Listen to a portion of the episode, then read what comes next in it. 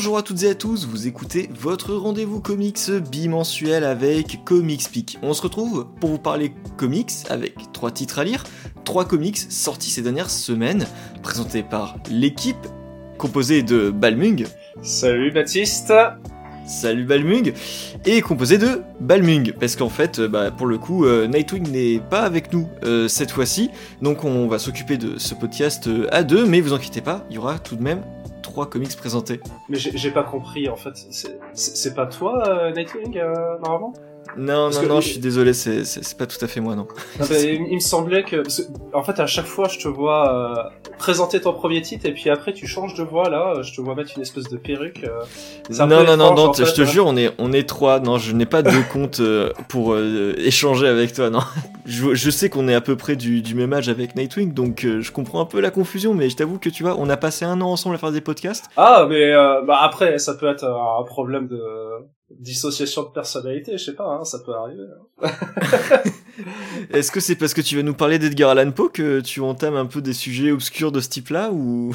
Oh, euh, on n'en arrive pas là avec euh, avec lui. On est on est sur d'autres trucs horrifiques, mais on aura le temps d'en reparler. Hein. Est-ce que justement le programme va On va commencer d'abord avec euh, des choses un petit peu plus mainstream. On va commencer avec Superman Chronicles, tome 1 et tome 2 publiés chez Urban Comics avec le grand Superman John Byrne qu'on attendait en fait parce qu'ils avaient publié le tome 1 sans qu'on ait vraiment de suite. on enchaînera avec l'adaptation de Richard Corben, l'adaptation des nouvelles d'Edgar Allan Poe par Richard Corben, pardon, euh, que va nous présenter Balmung, et puis ensemble on va vous présenter euh, Batman Beyond the White Knight de Sean Murphy, la troisième étape de sa actuelle trilogie, mais qui risque encore de, perdurer. Et donc on va commencer avec euh, Superman Chronicles. Alors Superman Chronicles, tout comme la gamme Chronicles, c'est une collection de fous, avec des récits incroyables à l'intérieur. Et euh, Superman Chronicles, c'est surtout un renouveau, parce que euh, Urban avait déjà proposé le Superman de John Byrne avec la collection The Man of Steel, qui était la collection et le titre accordé euh, au run de Byrne depuis toujours.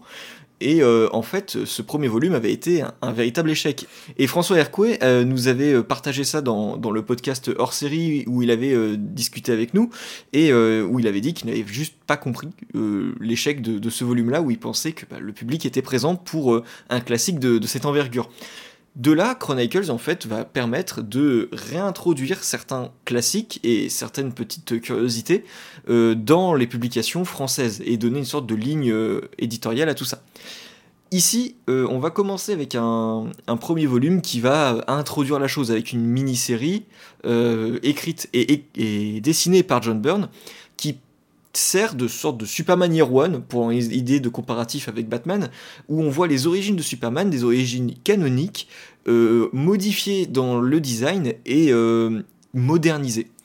Et en fait, cette modernisation, on va avoir plein d'origin story par la suite de Superman. On va avoir Superman Birthright euh, de Mark Millar avec les Neil Francis Yu. On va avoir le Superman Origin secrète de Geoff Jones et Gary Frank. Mais malgré toutes les réécritures qu'on va pouvoir avoir par la suite, je pense que euh, les origines de John Byrne resteront les plus emblématiques et euh, les, le récit fondateur pour lire les origines de Superman. Alors, lire les origines de Superman, on connaît tous la musique du vaisseau qui s'échoue sur Terre euh, après la destruction de Krypton, un gamin qui du coup va grandir dans le, Kansas à Smallville et qui va trouver sa, sa voie en tant que super-héros par la suite. Sauf que là, on va avoir des éléments qui, j'ai l'impression, ont été oubliés par la suite. Euh, je veux dire, dans l'époque moderne, on a euh, chez Superman souvent, enfin trop souvent, euh, cette idée de surhomme qui joue Superman et en fait Clark Kent est mis de côté. Et là en fait John Byrne va faire tout le contraire. Il va mettre en avant Clark Kent pour ensuite introduire Superman et en fait Clark Kent va être un personnage tout aussi important Superman. Et ce jeu de personnalité-là est vraiment perdu aujourd'hui, et c'est un vrai, euh, un vrai plaisir de retrouver ces thématiques qui étaient considérées comme des classiques euh, à l'époque, tout comme on a perdu la notion d'identité secrète aujourd'hui. Donc, euh, comment est-ce que cette origine est arrivée? En fait, à l'époque, on est en 86, si je dis pas de bêtises, ou 87, parce qu'on sort tout juste de Crisis on Infinite Earths, et DC a besoin de relancer Superman avec une sorte de superstar aux commandes, et là-dessus, ils vont réussir à débaucher John Byrne. John Byrne à l'époque était chez Marvel et avant d'arriver sur, Superman, il, il, travaillait sur Hulk. Et donc le fait d'arriver là, il va interrompre son run sur Hulk et va arriver sur Superman. C'est un moyen de mettre en avant le super-héros phare de chez DC Comics après le renouveau post-Crisis Infinite Earths. Et John Byrne a conscience euh, de, ça et va tenter d'apporter des idées parfois assez extrêmes. Euh, dans l'une des interviews que j'ai pu euh, voir pour le, podcast, je suis tombé sur une interview où il dit que l'éditrice Janet Kahn, qui est quand même assez connue dans le milieu, a refusé pas mal de ses idées, dont celle de ne pas faire venir Kal-El sur Terre, mais de faire venir sa mère, qui allait accoucher une fois le vaisseau euh, arrivé sur Terre devant euh, Jonathan et Martha, pour qu'elle meure durant l'accouchement et qu'ils tiennent euh, dans les mains, etc. Que, en fait, ils assistent à la naissance. Donc c'était quand même un petit peu tendu, et, oui, elle meurt à l'accouchement parce qu'il y, il y aurait des restes de kryptonite sur le vaisseau. Donc bref. Donc en fait, elle sert de, elle, sert de, de, protection couveuse de l'enfant, de son corps, quoi. Ouais, c'est un peu l'idée. Donc voilà, morbide, étrangement, un, peu morbide, on est d'accord, pour euh, un, personnage aussi solaire que ça. Donc tu m'étonnes que toutes les idées n'ont pas été reçues. Certaines ont quand même euh, été utilisées et sont moins extrêmes et moins clivantes que celles-ci. Là, j'ai vraiment pris un exemple choquant pour, euh, pour vous en parler. Mais en fait, John Byrne, pour moi, c'est une énorme qualité qu'il reprenne Superman. Parce que John Byrne est un catalyseur qui va englober toutes les influences euh, qui ont fait évoluer Superman depuis euh, sa création, parce que bah, John Byrne en fait il a été il a grandi avec Superman. C'est un gars qui, je, vais pas dire avec les comics de Siegel et Shuster, mais il a quand même grandi avec les comics, mais également la série télé des années 50 avec George Reeves. Il a vécu l'arrivée du film de Richard Donner avec Christopher Reeves, et en même temps il a aussi grandi avec le dessin animé des studios Fleischer. Donc John Byrne a vraiment toutes les différentes influences des 40 premières années d'existence de, Superman. Et il va condenser tout ça dans son Superman à lui, qui va être à la fois fidèle à l'héritage et en même temps bien plus moderne. Parce que bah, rien que là, avec euh, cette idée euh, générale de John Byrne, non seulement il va condenser tout le Superman classique, mais en même temps il va injecter quelque chose de nouveau dedans. Donc on a pas mal d'opposition avec l'idée du Superman originel. Déjà on a Krypton. Euh, du côté de Krypton, on avait Siegel et Chester qui avaient été influencés par Flash Gordon. Donc on avait vraiment le, stéréotype de la civilisation science-fiction. John Byrne va faire autre chose et il va tenter d'apporter à, Krypton un, design beaucoup plus original. Et c'est un design qui va être totalement repris par euh, la série animée des années 90 de Bruce Timm, de Superman, qui était juste excellente. Euh, à côté de ça, on va avoir également euh, les relations avec Batman qui vont être modifiées. En fait, ils vont avoir une amitié qu'on va voir dès les premiers épisodes et euh, qui ne disparaît pas, mais elle se présente comme quelque chose de beaucoup plus discret, de plus succinct, où en fait il y a une amitié qui est présente mais qui est en même temps inavouable, parce qu'on est en face de deux personnages aux antipodes l'un de l'autre. Et ils vont avoir des conflits sur leur méthode, mais des conflits qui ne vont pas amener à, un affrontement. Parce que justement, c'est ça également qui est très bon dans cet album-là, dans le run, c'est qu'on est face à un récit intelligent, contrairement à ce qu'on pourrait croire. C'est que ça a beau être un peu kitsch, un petit peu vieillot, c'est bien plus intelligent que les comics Superman que j'ai pu lire euh, ces dix dernières années. ne pas cracher non plus sur tous les tous les artistes qui ont pu travailler dessus, mais euh, on, a, on a eu un Superman qui, dans les New 52 qui était beaucoup plus bas du front et c'était oh. extrêmement regrettable. Fait, de toute façon, vu comment on l'a écrasé et qu'on a dit non, non, mais en fait, euh, c'est pas vraiment le Superman que, que vous attendiez, en fait.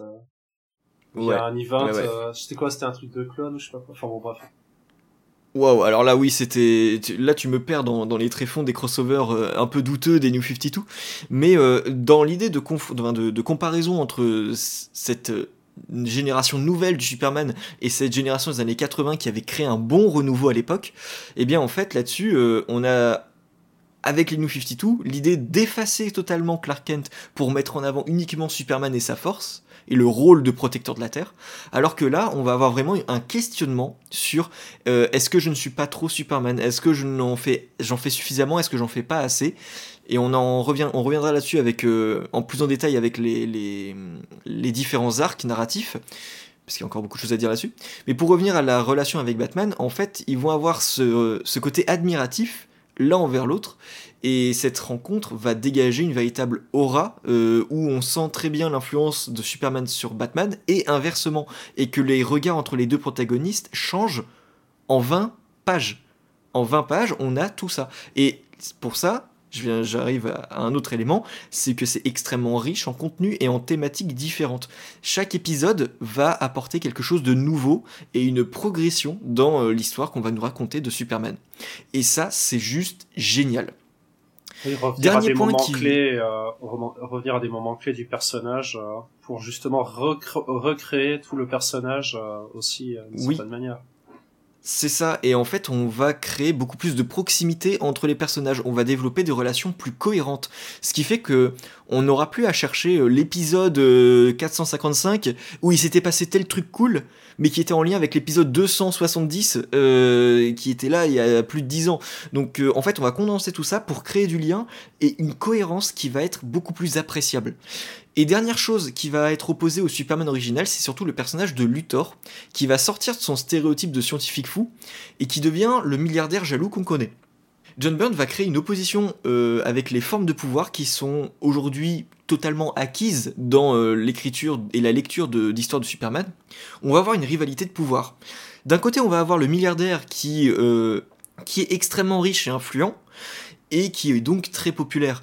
Donc il se sent supérieur aux autres et veut constamment prouver sa supériorité par rapport au reste des hommes. Problème, il fait face à Superman, qui est un homme qui euh, est supérieur de nature, mais qui n'est pas un but de lui-même, et qui en fait n'a pas demandé ce pouvoir, et qui va juste l'endosser comme une nouvelle responsabilité, et en fait va paraître supérieur à Lex Luthor, et donc Luthor va très mal le vivre, et donc on va avoir une opposition de deux plans différents. D'un côté le plan humain avec ses vices, le, vice humain du milliardaire qui cherche euh, surtout euh, à, être apprécié à être aimé, l'égocentrisme pur, à côté d'un Superman qui va chercher à être le meilleur possible, le plus bon. Et donc quand Superman lui fait de l'ombre, et eh bien en fait il va être jaloux d'un pouvoir qu'il ne peut acheter. Et c'est ça qui va le pousser à aller toujours plus loin.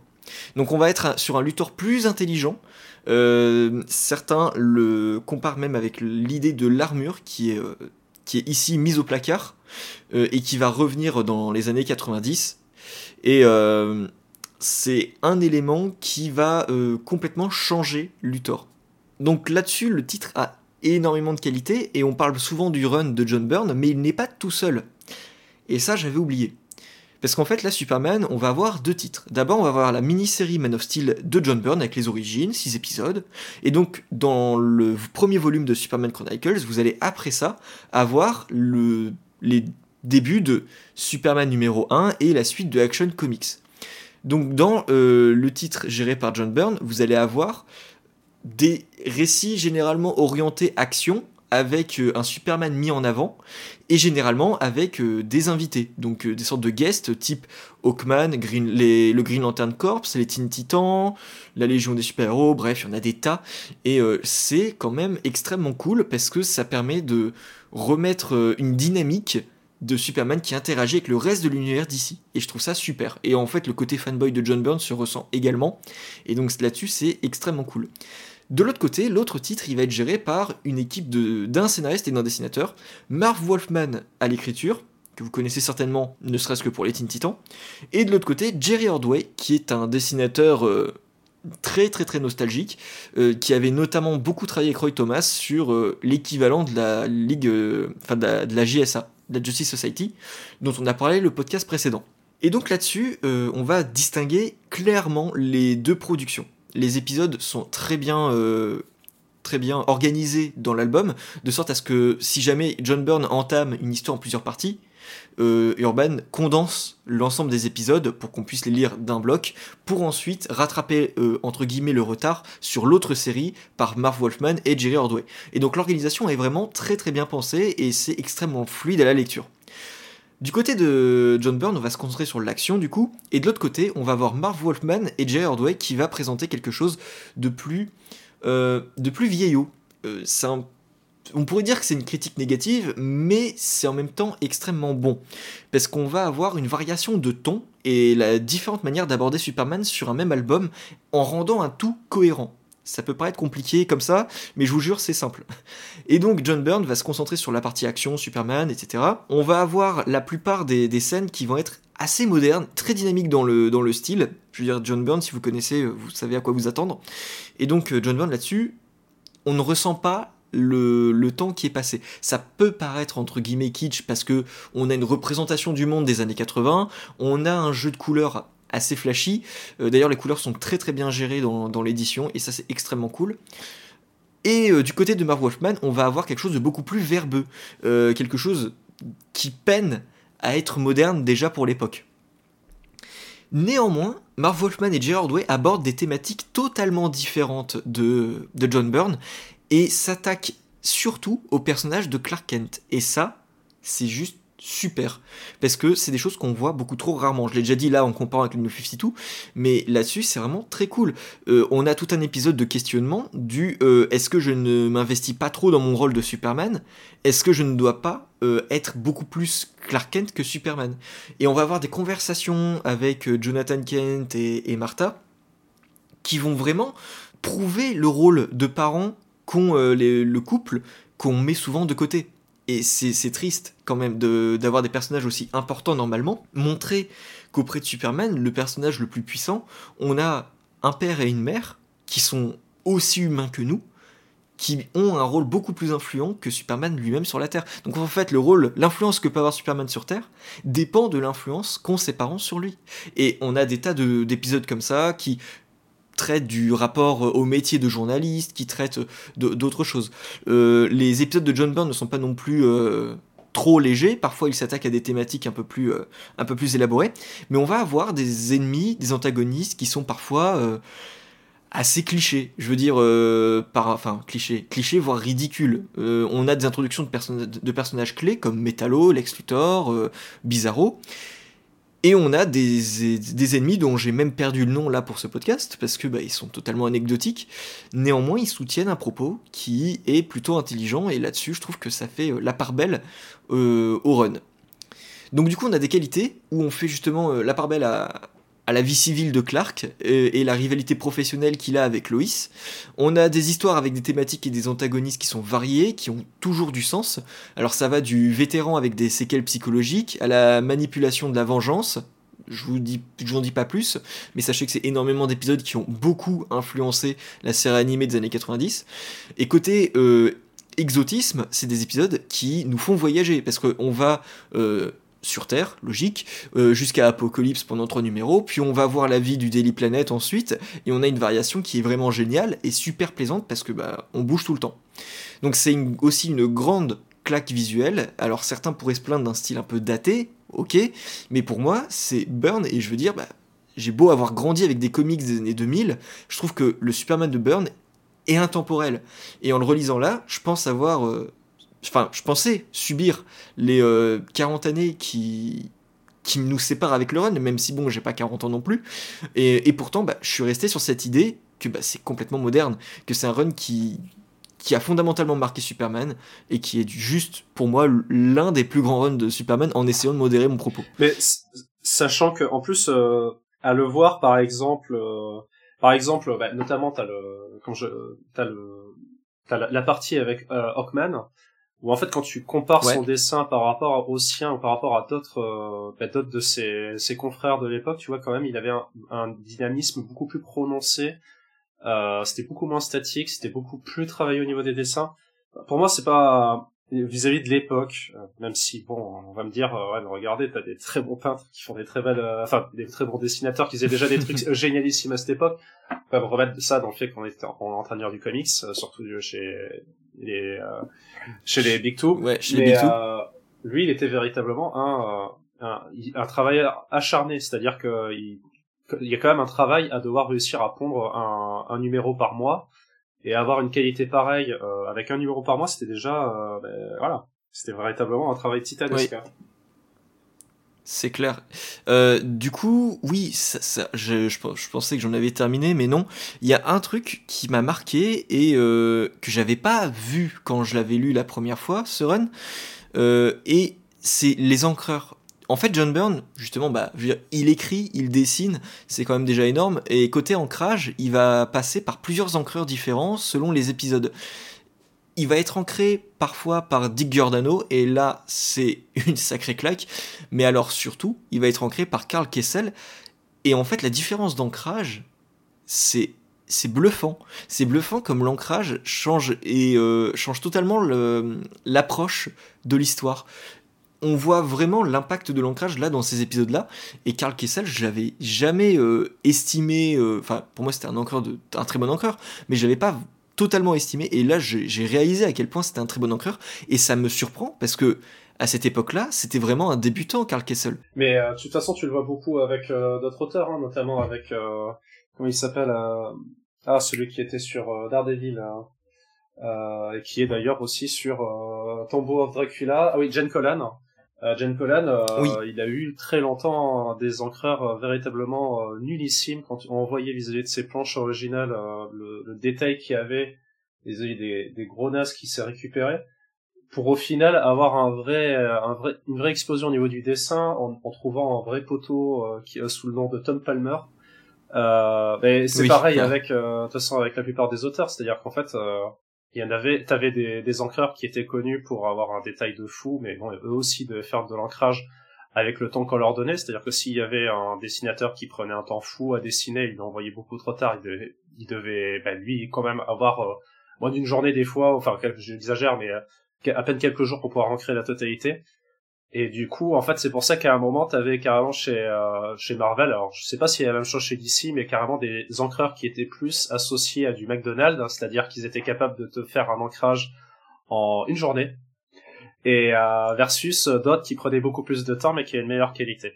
Sauf que il faut, c'est, ça reste un business et il y avait des euh, et pour eux c'était, euh, il n'était pas question de sortir un numéro beaucoup plus tard, donc euh, bah, des fois il y avait du McDonald's voilà mais du coup ce que je voulais surtout dire par là c'était euh, pas tellement euh, on a des bons et des mauvais encreurs c'était surtout la différence d'ancrage euh, on ne la visualise pas si souvent que ça. Même quand on voit un artiste et qu'on suit un artiste, on va avoir des rendus légèrement différents et on remarque généralement surtout les différences de colorisation. Mais là, le niveau ancrage, d'un épisode à l'autre, l'ancrage peut être différent. Ça ne change pas radicalement le dessin. Mais vous voyez que on a quelque chose de différent et ça peut vraiment, c'est vraiment des, une collection là, les Superman Chronicles qui peuvent vous aider à vous faire un œil sur euh, l'ancrage et visualiser les différences sur un même dessinateur, les différentes choses que ça peut apporter. Parce que là, je vais pas comparer Dick Giordano et Carl Kessel, ils ont deux approches du dessin qui sont totalement différentes. Enfin, pas totalement différentes non plus, c'est pas radical, je veux dire, ce n'est pas un qui est totalement obscur et l'autre bah, extrêmement la base Reste la même, hein. Mais c'est plutôt euh, voilà, on a deux euh, professionnels qui sont géniaux tous les deux et qui livrent un travail légèrement différent mais magnifique, juste magnifique. Et donc, euh, je sais que toi, Balmung, tu avais euh, une petite, un petit point négatif à apporter aux deux volumes. Alors non, sur le premier, alors le premier déjà, j'avais trouvé ça génial. De toute façon, pour moi, le, meilleur de, de, tout ça pour le moment, de ce que j'ai lu, c'est véritablement le début avec cette espèce de, ben, il reprend le, le Superman et plutôt que de faire un reboot et de recommencer depuis le début, ben il le fait, mais il le fait avec des, euh, des flashs de, de, plusieurs années entre chaque euh, ses premiers récits, de façon à pouvoir changer ce qui l'intéresse, retravailler les, les relations entre les personnages, et, euh, ben notamment juste avec Lex Luthor, le fait que il soit véritablement juste de l'égocentrisme, il soit plus dans de la vengeance, il soit véritablement un, un magna. La meilleure manière de le représenter, c'est notamment le fait qu'en fait, si vous savez, le Lex Luthor sur la version, il est chauve à cause de euh, de, de Clark ou pas. Et là, ben pas du tout. En fait, il est chauve parce que ben, il est juste chauve. Et en fait, c'est euh, c'est purement euh, c'est purement de l'ego du, du du fait que vu qu'il a pas le physique le plus le plus classe, il va essayer de jouer sur de ses atouts qui sont semblés. Et, euh, et en fait, voilà, c'est véritablement toute cette progression-là pour revenir à un au même moment où je pense que la série, l'ancienne série s'était arrêtée, et pouvoir euh, justement continuer là-dessus avec ces petites histoires. C'est jamais des gros arcs, c'est souvent des, des épisodes simples euh, sur la deuxième suite. Enfin, sur la suite, moi, le plus, le truc qui m'a un peu plus gonflé, c'était justement plus la deuxième partie, notamment les, les crossovers, parce que effectivement, enfin les crossovers. Euh, enfin, si, oui, c'est ça, parce qu'en fait, le premier tome était véritablement, oui, véritablement plus associé à la création de Clark Kent et de Superman.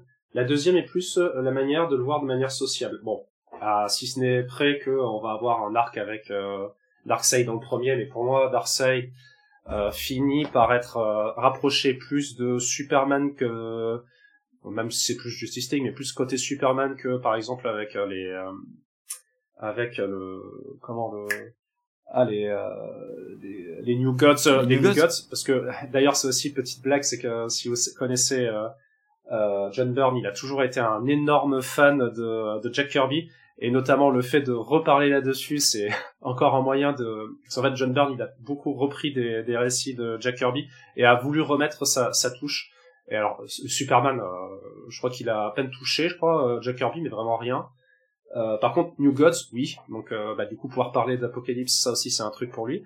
Euh, mais du coup, oui, voilà, ça c'était déjà, c'était très bien. C'est pour moi, c'est voilà, ça restait dans la dedans. Et après, t'avais effectivement ce côté sociable, c'est-à-dire avec euh, le fait qu'il apparaisse dans la série Hankman, qu'il apparaisse dans la série League, des, League of Super Héros, la, les, des Super Héros, pardon. Et mais là j'ai trouvé ça un peu moins intéressant parce qu'on sentait que c'était pas que son point de vue c'était un peu mélangé avec d'autres. Et et en fait t'avais pas forcément cette euh, cette même dynamique effectivement. Bah toi toi tu pensais que enfin toi tu voyais avec le fait qu'il y avait Mark Wolfman mais moi les épisodes de Mark Wolfman n'étaient pas forcément sur ces épisodes là effectivement le côté euh, retravail au niveau des euh, au niveau de la enfin les autres questionnements amené Mark Wolfman, c'était pas tant, ça qui me gênait, moi c'était plus effectivement ce récit-là qui euh, qui était un peu moins intéressant, même si on a quand même euh, les prémices de ce que va devenir un certain Superboy. Euh en fait, ce, cette partie-là pouvait être intéressante, mais je sais pas. Pour moi, la dynamique était pas très intéressante dans la manière où c'était présenté.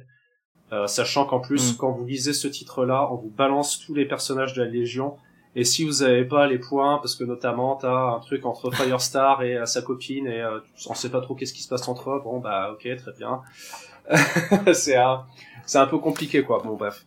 Mais à part ça, euh, en, dans la généralité, c'est véritablement un titre euh, très classique, mais euh, en classique dans le sens où vous n'allez pas être dépaysé, mais ça va vraiment, ça construit. En fait, c'est la légende. Voilà, ça construit la légende de Superman. C'est avec ce, avec cette série là qu'on va construire la légende de Superman véridiquement et tous les autres qui viendront derrière, ça va être juste du rajout sur ce qui va être construit derrière. Enfin, construit dessus, en fait. C'est ça. Et pardon, du coup. Exactement.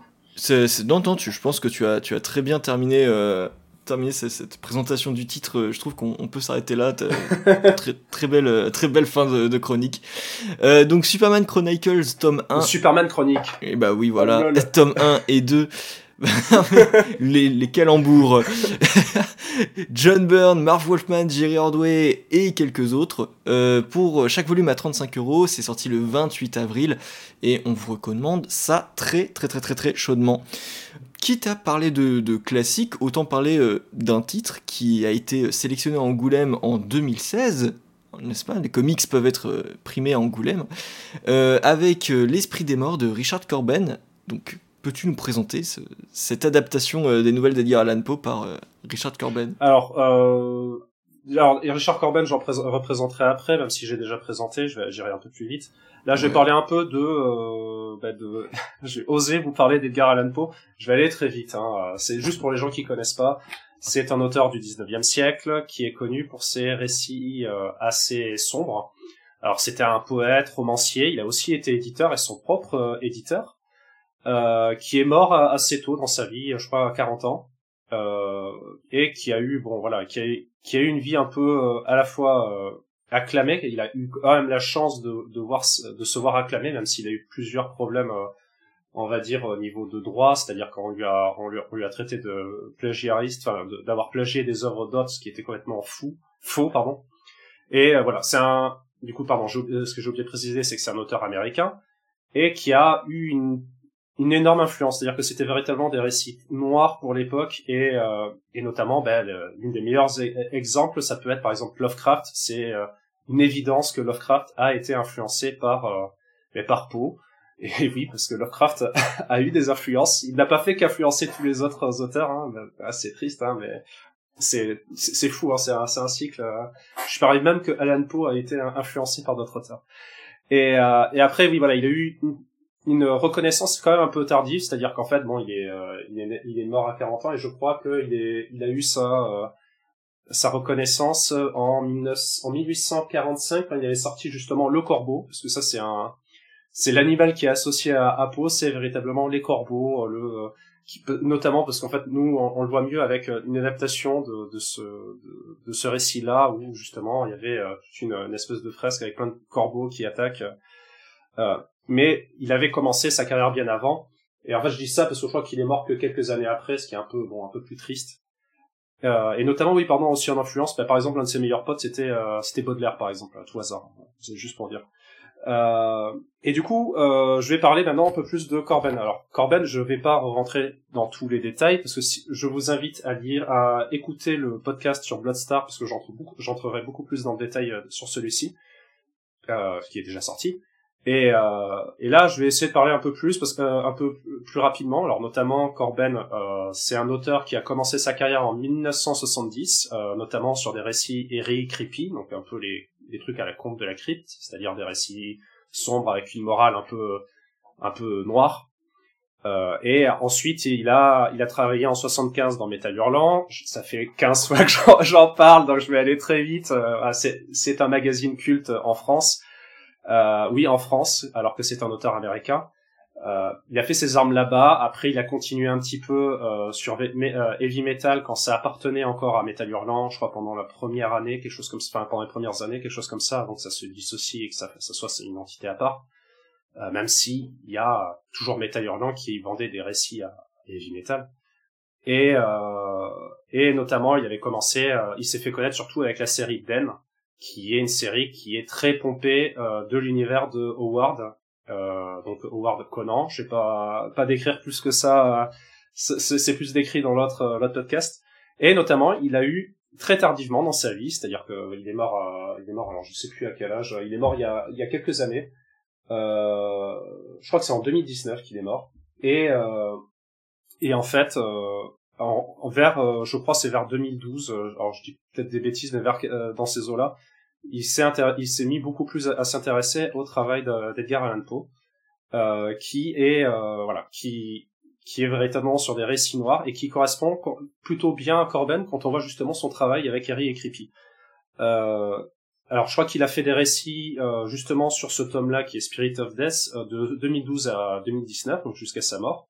Euh, c'est notamment pour ça qu'en fait euh, ce tome est ressorti parce qu'il me semble qu'il y a par rapport à l'édition 2016 il y a eu un ajout de notamment d'un récit qui a été euh, en plus.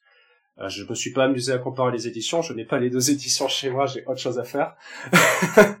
et du coup voilà on reprend cette cette ambiance horrifique et du coup ce, ce tome est une est un recueil de nouvelles de d'Edgar Allan Poe mais à la sauce Corben.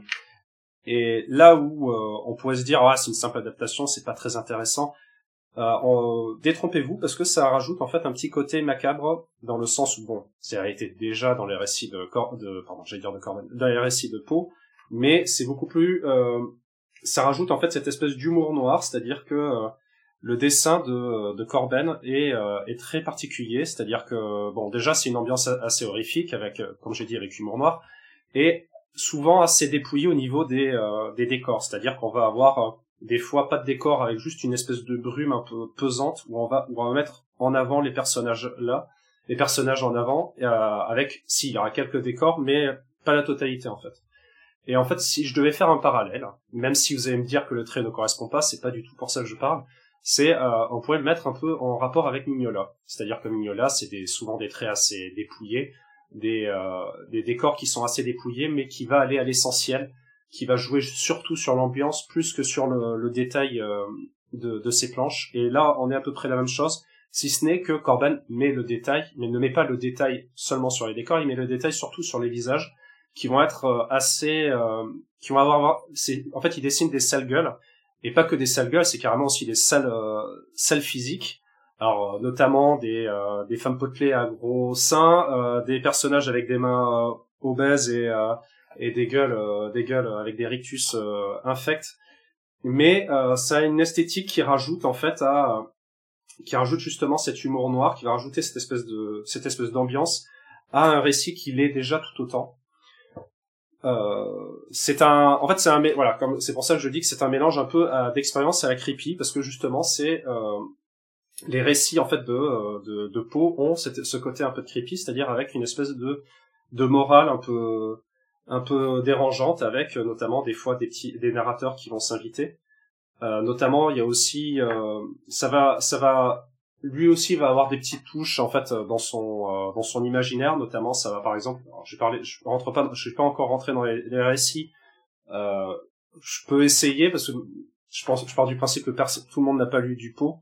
Mais par exemple, il y a un récit où ça va reprendre par exemple le du ah du du Sherlock Holmes, c'est-à-dire qu'on va suivre une, une enquête pour découvrir qui est le meurtrier, qui et là, il va jouer en, fait sur l'espèce de euh, d'humour qu'a le Sherlock Holmes vis-à-vis d'une d'une scène horrible où on va avoir des gens qui se sont fait carrément arracher la le arracher la tête euh, avec un euh, je vais jouer un peu sur des moments mais justement avec une espèce de bête qui qui va être montrée de manière extrêmement monstrueuse où il va jouer justement sur les ombrages pour euh, pour rajouter en fait euh, euh, de l'horreur euh, au, monstre qui pourtant nous est commun en fait. Parce que je vais l'avouer l'avouer c'est que ce, monstre là il est il n'est pas inventé c'est un, monstre qui existe véritablement dans notre monde qui n'est pas vraiment un monstre mais bon dans ce récit là il est présenté comme et, euh, et c'est surtout ça, c'est en fait des jeux sur la narration, alors notamment sur les ombres par exemple. Il y a des, des choses assez marrantes que je me suis mis à voir sur le sur le tome. C'est par exemple, t'as des, à un moment on va avoir une nonne qui va se balader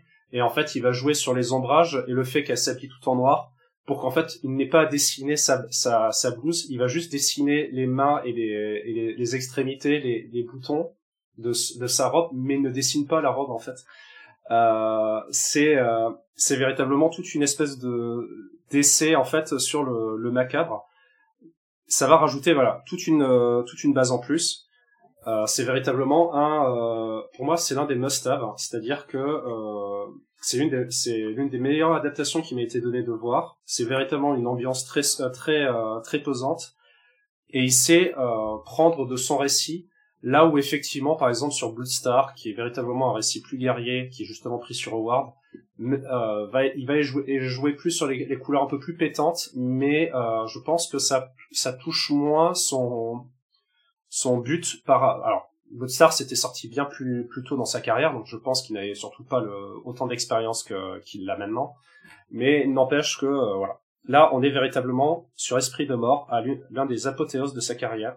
Pas son dernier récit parce que je crois que c'était Murky World de mémoire qui est aussi euh, chez Delirium je précise mais on est véritablement sur un sur euh, sur euh, l'un des meilleurs euh, titres de Corben, euh, véritablement gore comme, comme il le faut, c'est-à-dire qu'effectivement il va y avoir quelques démembrements, les, quelques cadavres qui bougent, quelques rires extrêmement macabres au point où en fait le, on se demande si le dent, le, les dents de la personne ne vont pas s'arracher de sa tête tellement le rire est, véritablement infect. Et, et voilà. Alors c'est pas c'est pas des c'est si, si vous êtes face à un jeune public ça peut effectivement euh, vous empêcher de dormir la nuit mais il n'empêche que c'est euh, c'est véritablement magnifique à, regarder. C'est une très bonne expérience. Et euh, après si vous êtes un aficionado du d'horreur je vous le recommande très chaudement. Et notamment si vous êtes aussi un fan de Miola vous avez jamais lu du Corben c'est le moment d'essayer de tester avec ce récit là je sais que le dessin n'est pas le même au niveau des visages, ça se voit évidemment, mais ne serait-ce au niveau des ambiances, je pense qu'on est sur les, sur les deux auteurs qui, du moins sur ce tome-là, se rapprochent le plus. Voilà. Et c'est tout. Non mais c'est tout mais c'est complet. Là-dessus tu vois j'ai pas j'ai pas lu je suis toujours au même stade que lorsqu'on avait parlé de Bloodstar. Euh, Richard Corben c'est toujours un, auteur que je sais pas pourquoi. Je, je, le délaisse alors que j'adore les planches. Et tout à l'heure euh, pour euh, pour présenter un petit peu l'album pour les crédits j'ai regardé quelques planches et effectivement c'est juste une belle claque. Et on est à la enfin, je trouve qu'on, dans l'aperçu que j'en ai eu, on est dans un bon entre-deux entre euh, donner identité artistique à la réalisation, à l'adaptation, mais à travers sa planche, quand tu sais que c'est du Edgar Allan Poe, ça te semble cohérent. Oui, c'est vraiment les, ambiances pesantes et et le côté un euh, bah, très romancé, très alors pas que romancé, c'est-à-dire qu'il y en a certains c'est carrément des euh, des euh, des poésies en fait. Et euh, parce que voilà, Poe ne s'arrêtait pas simplement à, à, ses histoires, il était véritablement aussi sur le, sur la poésie. Et du coup, bah, merci beaucoup pour la présentation. Donc, sachant que c'est une réédition de l'album sorti en 2015 et sélectionné à Angoulême en 2016. Esprit des morts de Richard Corben, publié par Delirium, si je dis pas de bêtises. Euh, oui, c'est ça. Qui compte un peu moins de 250 pages pour 28 euros. Donc, euh, franchement, là, il n'y a pas de. Il n'y a, y a, pas d'hésitation à avoir. Euh, vous avez un super album par un auteur mémorable et un, rapport quantité-prix qui est aussi euh, très très très très louable par rapport à l'augmentation des prix qu'on subit depuis quelques mois, ouais, voire quasiment un an. Euh, on va enchaîner et terminer avec notre dernière sélection avec Batman Beyond the White Knight de Sean Murphy. Alors, cet album, d'abord, ne faites pas la même erreur que moi, c'est-à-dire lisez Batman White Knight Harley Quinn. Euh, c'était à la base censé être une sorte de spin-off, sauf que ce spin-off se révèle être assez important en fait. Donc si vous voulez vraiment suivre euh, la saga White Knight, lisez ce volume qu'on va nommer le 2.5 euh, et ensuite lisez Beyond the White Knight. Ce qui va se passer, c'est qu'on va être forcé de révéler quelques petites choses qui font partie de Batman White Knight Harley Quinn. Euh, parce que bah, les éléments sont suivants, on est obligé de vous en parler. Parce qu'on est obligé aussi de parler un petit peu de Curse, euh, Curse, euh, Curse et de ben, Curse of the White Knight, effectivement, effectivement. Donc en fait, si vous n'avez pas lu les deux premiers volumes et le 2.5, on vous invite à, à vous arrêter là et n'engage que vous si vous voulez poursuivre. Mais je vous encourage à rester parce que il faut quand même être au courant de ce dans quoi vous allez vous, lancer. Alors, dans Beyond the White Knight, vous allez vous lancer dans... Euh, je vais juste vous raconter les, 10-15 premières pages pour qu'on comprenne un petit peu le contexte. Euh, on suit euh, dès les premières pages Terry McGuinness qui s'immisce dans, dans une sorte de cave qu'on suppose être... ou alors la Batcave, et se fait trouver par des agents de sécurité des forces de l'ordre et va se avoir va être totalement recouvert par une armure, évidemment l'armure de Batman Beyond qu'on connaît. Sauf que on comprend vite que Tim McGuinness est vraiment à ses débuts et qu'il ne contrôle pas du tout l'armure et euh, est censé, euh, enfin, est un peu surpris par les automatismes euh, de l'armure. Donc il découvre ses pouvoirs, ses capacités en tant que nouveau Batman et c'est son intervention, sa révélation, de son existence aux yeux des forces de l'ordre va faire que il va être poursuivi et va faire la une des journaux. Ce qui va attirer également l'attention d'un certain Bruce Wayne qui est toujours en prison. Bruce Wayne qui fait toujours autant preuve de délicatesse, qui demande aux gardes de euh, lui donner leurs armes pour aller casser du prisonnier, pour rétablir entre guillemets l'ordre. Bref, autant de tact et de délicatesse. À côté de ça, on apprend également qu'il y a une certaine relation entre le Bruce et Harley. Harley qui a désormais un fils et une fille. Et donc face à l'arrivée de ce nouveau Batman, évidemment, Bruce Wayne toujours dans cet état de délicatesse, va se dire qu'il va devoir sortir ses grosses couilles pour aller casser la gueule à ce nouveau Batman en réunissant la bonne vieille équipe. Bonne vieille équipe qui aura connu quand même quelques évolutions euh, dans leurs relations qui se sont un petit peu, euh, comment dire, euh, usées par le temps. Et donc avec le retour de Bruce Wayne, on aura un retour de l'équipe qui va devoir de nouveau se souder avec quelques difficultés. Il va y avoir une nouvelle, euh, enfin une nouveauté majeure que je ne vais pas forcément vous révéler tout de suite, mais qui est pour moi un énorme problème. Disons qu'une personnalité va apparaître, et alors là, c'est un non négatif et euh, l'évolution de cette personnalité est affreuse est affligeante et incohérente au possible quand tu vois la fin du récit. Tu veux dire que euh, on n'est pas capable de se séparer d'un personnage dont on a dit qu'on était capable de le faire euh, le tome précédent? Oui, c'est ça.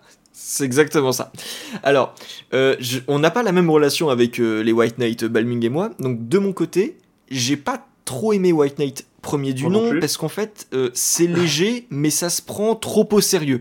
En fait tu vois ça, ça a la prétention de faire les choses bien alors que c'est trop léger. Donc pour moi c'est le souci mais ça reste pas un mauvais récit pour autant. Passons. Ah. Curse of the White Knight j'ai beaucoup aimé parce que justement là c'est euh, c'est bien équilibré. Ça n'a aucune autre prétention que de refaire Nightfall en version beaucoup plus trash et là-dessus ça m'a quand même plu. Donc euh, en se limitant à ça, ça allait très bien. Euh, le Harley Quinn, c'était pas trop mal, mais je, sans plus. je le relirai pas. C'était sans plus. Voilà, c'est ça. Mais là, ce Beyond the White Knight, pour moi, c'est affligeant. Et, et, et, c'est affligeant sur tous les points. Donc, je sais pas, Valming, toi, du coup, dans, dans ta relation avec, avec euh, White Knight, je pense que la différence avec moi, c'est Curse of the White Knight, tu peux pas sentir. Ben, en fait, moi, le White Knight, c'était surtout que, en fait, c'était un, c'était, euh... pour moi, c'était le fait qu'en fait, on a, il a commencé son récit en se disant, je vais détruire Batman dès mon premier récit, il y aura pas de suite. Et qu'en fait, je pense qu'avant la, avant l'arrivée à la fin, en voyant les ventes, on lui a dit non, non, mais en fait, fais pas ça, on va te faire des tomes en plus. Et du coup, il fait un rétro-pédalage pour éviter de, tout foutre en l'air et du coup, pour moi, c'était une énorme tradition sur le, sur le récit. J'ai pas du tout supporté ce, ce côté-là. Et le Curse of the, même si ça reste assez très, assez intéressant, notamment sur le début, c'est juste vraiment la fin de White Knight que je supporte pas. Euh, mais Curse of the White Knight, c'est, ça a juste le mérite d'être joli. Après, c'est, euh, ça n'a même plus laissé de la dimension euh, qu'à le premier, c'est-à-dire qu'en fait, c'est, euh, c'est carrément, je, il sait qu'il va faire un troisième tome, donc on se fait plaisir, mais voilà. Bon, après, même si ça détruit quand même le, le, comment dire, la, le, le, bah, le Bruce Wayne en fait sur euh, sur sa legacy, etc. Mhm. Enfin, sur son héritage. Mais euh, en, en, tant que tel, j'ai trouvé beaucoup moins intéressant, même si c'est. Ah oui, non, mais il y, a aucune prétention à être intéressant dans Curse of the White Knight. C'est ça que j'ai bien aimé au final, c'est que on fait du fan service bourrin et on refait Nightfall et pour moi c'est la promesse était ça et rien de plus et là-dessus j'étais très satisfait. là, là où White Knight disait je promets telle chose telle chose on déconstruit Batman et on reconstruit le Joker de manière totalement inédite. Oui, mais bon, vu le final comme tu disais hein, bref. Mais là il reconstruit rien en plus hein. Ouais, et là pour Beyond the White Knight du coup. Bah Beyond the White Knight euh, c'est il veut euh, il veut effectivement en fait il veut il veut parler de de comment s'appelle de Batman euh, ah comment s'appelle euh, Batman, Beyond. voilà tout simplement. Sauf qu'en fait il d'un côté on a l'impression qu'il en a rien à foutre de, de, du nouveau Batman. Euh, sa relation est complètement inutile. On, on, se réveille à la fin pour se dire tiens en fait si il faudrait peut-être faire une relation avec Bruce Wayne ce qui est ce qui arrive beaucoup trop tard, ce qui fait qu'en fait le personnage n'est absolument pas euh, attachant.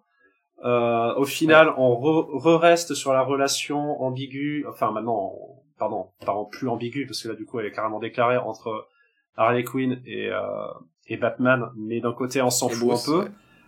On te remet en avant justement ce, cette espèce d'IA qui me casse les couilles parce que bah, tout simplement, dès le premier tome, ça aurait dû être fini. Il est temps que ça s'arrête à un moment, d'avoir ce personnage-là. Parce qu'en fait, voilà, le personnage est mort depuis le premier tome et on n'est pas le, le, en fait, il n'est pas capable de s'en séparer. Et je pense qu'en fait, c'est euh, c'est qu'il est plus capable de ne pas utiliser cet humour-là, ce personnage-là, qui va décompresser les euh, les, euh, les, les scènes. Et ça commence, ça commence, ça, m'a véritablement gonflé dans ce, ce truc-là, c'est-à-dire qu'en fait, il y a euh, il y a une dépendance de du personnage principal dessus. Et le problème, c'est que la dynamique entre les deux ne marche euh, à peu près pas en fait. Euh, même, même quand on découvre, comme d'autres découvrent qu'en fait il est, euh, il est présent, et on s'en, son car euh, totalement quoi. Je sais pas en fait, c'est, j'ai l'impression que c'est un, j'ai l'impression voilà, le, problème du titre c'est que ça a voulu mélanger plein de trucs. C'est dit je vais en, je vais, je vais le chier, on va voir ce que ça va donner, sauf qu'en fait ça, c'est, c'est, c'est informe et ça, ça a pas de texture en fait, et du coup bah je sais pas, j'ai pas envie de manger ça moi. Mais exactement, je suis totalement d'accord avec toi. Euh, donc là-dessus, pour ce personnage-là, on va l'appeler Lia, comme ça on est sûr de ne pas faire et, de Et juste pour, et c'est une très bonne juste méthode. pour finir, parce que t'en as pas parlé, mais t'as aussi le récit en deux numéros qui, dans la version française, parce que si toi tu le sais pas, mais en fait dans la version française ils ont mis euh, les deux numéros qui sont sur le Red Hood, qui sont là par contre oui. méga osef, mais vraiment méga osef. Ça c'est et le problème, c'est qu'en plus, alors, pardon, euh, oui, bon, bref, je, je, reviendrai après, mais voilà, si t'as envie d'en parler, euh, sache qu'ils sont dans le tome, donc en fait, tout le monde va se le taper, donc voilà. Ah ouais, c'est cool ça. Alors justement parce que dès le premier épisode de Beyond the White Knight, vous avez un bon encadré avec une bonne grosse planche qui vous dit en fait, n'oubliez pas qu'il y a cette série tie sur Red Hood qui ne servira à rien. Et c'était très bien. Très très bien. Non, non, en fait c'est l'ironie, hein, parce que c'était pour très bien pour dire que, que Balmung avait raison. Euh, mais oui, je voulais savoir un truc, Balmung, c'est est-ce que t'as vu les, la série animée Batman Beyond ou pas? Est-ce que t'as grandi avec J'ai grandi avec. Après, je me rappelle pas de tous les épisodes. C'est pas comme le, le premier Batman euh, de Bruce Timm où j'ai vu tous mm. les épisodes. Là, j'ai pas vu forcément tous les épisodes, mais j'en ai quand même un, un bon rappel. Euh... Ok, et du coup, en fait, est-ce que t'as vu que bah, là, l'histoire de Terry McGuinness est légèrement différente des premiers épisodes de Batman. Légèrement. Ah ouais. ouais à ce ah non, plus que plus que légèrement. Bah, il y a pas grand chose. Il ah, y a rien qui est en rapport. Euh, le, le personnage qui est directement euh, euh, à travailler avec la Megacorp, à tout sacrifier et en fait il se réveille une conscience à la fin. Non, je me rappelle pas de ça dans la série. Non mais je veux dire, non mais c'est pas ça, c'est que je, je veux pas dire ça, mais je veux dire, euh, alors, bien sûr que la relation avec Wayne est complètement foirée, mais euh, c'est euh, dans l'idée de, je trouve le costume, le premier antagoniste est ah bah comme par hasard celui-là, et la, la, motivation est comme par hasard bah celle qu'elle est dans la série, donc là-dessus sur les éléments principaux ils sont là, mais ils sont très mal agencés, ce qui fait que bah pour moi c'est un gros manque de respect à ce truc-là en conservant la même origin story grosso modo. Donc il euh, y a, en fait, c'est l'aspect fainéant plus je je foire le truc. Et c'est surtout qu'en fait la, la série euh, Batman Beyond, euh, le but c'était véritablement de jouer sur la relève. On était véritablement, on avait mhm. fini avec Batman, avec un Batman. Le Batman servait de mentor, il avait une petite participation, il servait de conseiller, même si voilà, il était beaucoup une grosse présence mais il, il était mm. véritablement conseillé et l'histoire était véritablement sur la, euh, la naïveté du personnage qui était beaucoup moins expérimenté que Batman, même au début de la série, euh, bah, notamment avec Bruce Timm, si vous avez regardé que des, que des dessins animés. Et beaucoup moins torturé. c'est ça. Et le problème, c'est qu'en fait, dans le, le titre de Shane Murphy, il n'a il n'a pas en fait clôturé l'arc avec Batman et du coup il, ça ça empiète allègrement sur celui de, de la relève en fait. Ce qui fait qu'en fait il n'y a pas de relève en fait dans ce récit là il apparaît mais mais il est juste euh, il est juste euh, éclipsé par tous les autres personnages en fait. Mm. il y a beaucoup trop de personnages aussi. Et euh, enfin bon bref. Et tu veux qu'on parle peut-être du dessin après ça? Euh, bah, je vais terminer d'abord avec l'IA. C'est qu'en fait, l'IA euh, va avoir énormément d'interactions qui, comme tu l'as dit, euh, viennent euh, détruire la tension. Et là, c'est ma comparaison avec Curse of the White Knight, qui, euh, même si c'était bas du front et débile, il y avait une tension qui était forte, parce que tu savais qu'il pouvait aller au bout de ses idées. Et là, bah, on n'en a rien à foutre parce qu'on a toujours des interventions de l'IA qui vont venir saper la tension. Et elle donne vraiment l'impression, cette, intervention-là, d'être face à du fan service constant, mais vraiment une fan fiction en fait, pas du fan service, une fan fiction foirée. Euh, je veux dire, un, scénariste qui euh, cherche à agiter euh, des clés comme ça tout le temps sous ton nez pour dire oh regarde, oh regarde, oh regarde, mais c'est agaçant. Mais tu te dis que c'est un fan, donc c'est juste un passionné, donc c'est à la rigueur pas trop mal parce que c'est un projet indépendant. Là, c'est un projet pro, c'est un artiste confirmé. T'es pas censé arriver là, surtout par rapport à ce que t'as fait avant. Et, franchement, j'ai lu, j'aurais pu faire une vidéo réact de ma lecture, toutes les 3-4 pages, j'étais j'étais vraiment mais sur le cul parce que je me mais comment on en est arrivé là? Est-ce que c'est vraiment toi qui as fait Punk Rock Jesus? Il y a vraiment un problème quelque part. Et donc en plus de ça, on a également beaucoup de choses qui, qui font partie du scénario qui sont complètement incohérentes, notamment le rôle que va tenir l'IA dans euh, l'équipe. Et deuxièmement le statut de l'IA à la toute fin de l'album. C'est affreux. C'est affreux de bêtises. Et bref, c'était juste ce que je voulais ajouter là-dessus. Ce qui fait que bah, pour moi, c'est l'élément le plus affligeant, mais c'est pas le seul. Comme on a dit là avec McGuinness, etc., qui, qui, est une coquille vide. Et euh, en fait, les personnages sont des coquilles vides euh, pour, pour terminer là-dessus. Et je maintiens également que pour moi, le couple Bruce-Harley, il peut être intéressant à la rigueur, et ça me fait mal au cœur de dire ça, mais j'ai beaucoup de mal à l'accepter parce que pour moi, ça me semble totalement incohérent compte tenu de, du personnage et de, Bruce Wayne en fait. C'est pas, pas logique. C'est absolument pas logique. Donc bref, c'est tout le coup de gueule autour de, Beyond the White Knight, mais évidemment il y a également les, dessins qui rentrent en compte. Euh, vas-y Balming. Euh. voilà, rien que d'en euh, parler, tu vois, j'ai l'impression de le relire, ça va pas. alors déjà, oui, pardon. Le... Du coup, alors moi, je l'ai, je l'ai en noir, enfin, je l'ai lu en couleur et en noir et blanc. J'ai l'habitude de prendre le noir et blanc parce que David, en fait, on peut plus, je trouve qu'on apprécie mieux le travail de Shane Murphy, euh, notamment parce que je crois pas qu'il fasse ses couleurs ou alors s'il les fait, bon, il, n'empêche que, euh, voilà, théoriquement, je préfère, je le préfère. Il a, j'ai été toujours habitué à du Shane Murphy en noir et blanc, donc voilà. Euh, le, alors déjà, pardon. Du coup, quitte à être sur noir et blanc, euh, alors les dessins, parce que du coup, on a parlé de, du, euh, du hors-série parce qu'ils y sont dedans, mais on a du Simone Di Meo. Euh, Simone Di Meo, c'est très joli. Euh, du coup, ça, la partie-là, la lire en, couleur, c'est très intéressant. Mais Simone Di Meo, c'est euh, toute une, tout est un travail autour de la couleur, c'est-à-dire qu'en fait, il va y avoir des effets surtout de lumière. C'est, c'est beaucoup, ça joue surtout sur la lumière parce que tout est fait en fait à, à la tablette en fait pour euh, pour Dimeo et il y a un énorme travail là-dessus et du, du coup on n'a pas cet effet-là sur le noir et blanc ou alors c'est extrêmement estompé, autant vous dire que ça n'a aucun intérêt de regarder en noir et blanc, voilà, cette partie-là. Maintenant, revenons plutôt sur Shane Murphy, et, euh, et en fait, Shane Murphy, c'est pas que c'est mauvais, là, ce qu'il a fait, c'est, du bon niveau, c'est du très bon niveau pour du noir et blanc, mais on voit que ça a été fait beaucoup plus rapidement que sur euh, le premier et deuxième tome, et c'est criard, c'est-à-dire que même au niveau des visages de, de ben justement, de Bruce Wayne, entre autres, on a l'impression qu'ils sont faits un peu plus, un peu plus machinalement, il y a plus cette espèce de travail au niveau des euh, au niveau des décors, même s'il y a déjà un travail de TS, mais mais le problème c'est qu'en fait j'ai été habitué à de la bouffe de luxe et là en fait on, m'a fait perdre une étoile euh, sur mon guide Michelin et, et ça se voit en fait et, et c'est un peu dommage. En fait le le, en plus ça mérite en fait à, à profiter de, de justement de ce sur ce titre là c'est qu'en fait Shane Murphy euh, sur du sur un récit futuriste avec des euh, des immeubles euh, technologiques avec justement des caisses parce qu'il adore les caisses. Donc il a moyen d'en mettre en avant sauf qu'on n'en voit pas plus que ça dans ce récit là c'est un peu triste et et je vous dirais à la rigueur du coup moi je vais dépasser au dehors du dessin mais si vous voulez vraiment du profiter du style futuriste et et beaucoup plus acide de sur, euh, sur du Sean Murphy, mais lisez plutôt Tokyo Ghost en fait. Si je me trompe, ouais, j'avoue. Tokyo Ghost, ouais. voilà, j'avoue, dans la comparaison, Tokyo Ghost, euh, c'est un peu le même délire, mais en vachement mieux.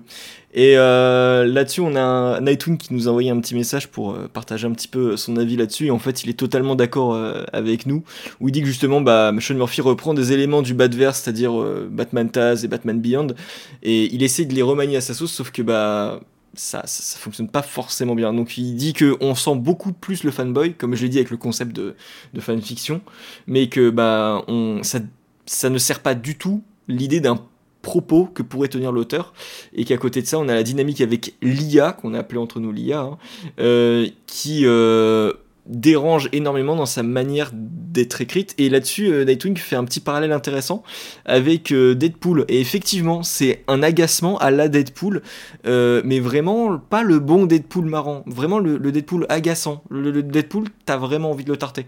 Donc voilà, alors que le personnage n'a rien à voir avec Deadpool, bien sûr. Hein. Sauf qu'il rejoue là-dessus, parce que du coup, quitte à faire une relation, il y a eu un autre titre qui est sorti récemment, c'est Plot Hole, euh, t'as la même chose en fait avec un personnage aussi dans ce récit-là qui joue sur l'humour et qui, en fait, je pense que ça marche pas l'humour avec euh, Shane Murphy, donc euh, faut qu'il arrête.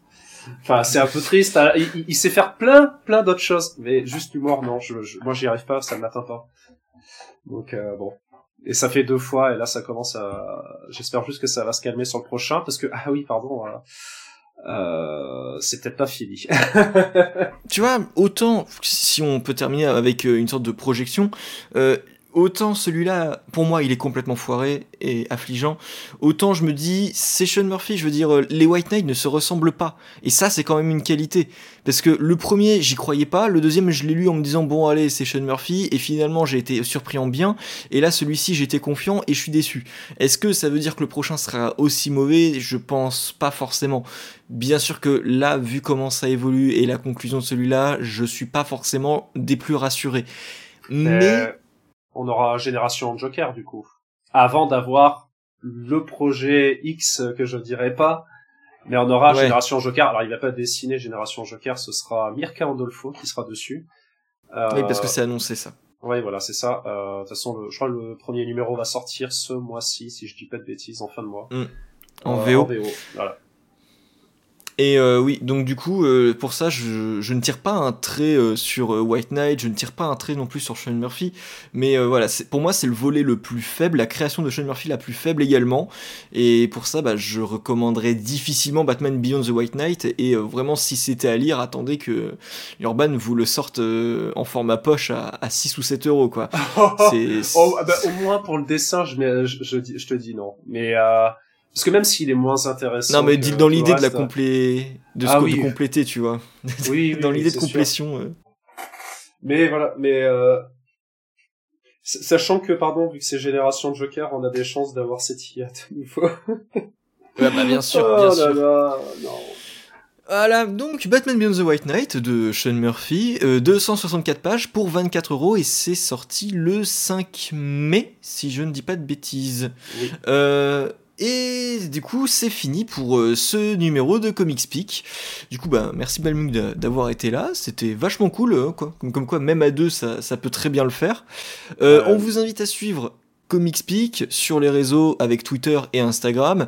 On a lancé, d'ailleurs j'ai oublié de vous le dire euh, au début de l'émission, on a lancé un début de ce qu'on a appelé les Comics Peak Showcase avec quelques avis de quelques albums qui sont sortis en France, mais qui ne sont pas forcément d'actualité. Donc vraiment des recommandations comme ça, euh, des coups de cœur. Euh, et là pour le moment, c'est surtout Balmung qui alimente, euh, qui alimente les showcases. Et on va tous s'y mettre un petit peu comme ça pour vous en fournir sur Twitter et Instagram. Oui, j'avoue. Mais après, je me tape le montage, donc s'il te plaît, la feignasse, ça va le faire. donc voilà, pour nous soutenir, vous pouvez partager l'émission sur les réseaux, évidemment également les Comics Peak Showcase si jamais les avis euh, vous sont pertinents, et évidemment n'hésitez pas à commenter l'émission ou les showcases, parce que bah, évidemment on n'hésitera pas à partager avec vous et à, et à échanger. Et là-dessus, on se retrouve d'ici deux semaines, toujours dans vos oreilles, avec trois nouveaux albums. Prenez du plaisir à lire et à bientôt. À bientôt, salut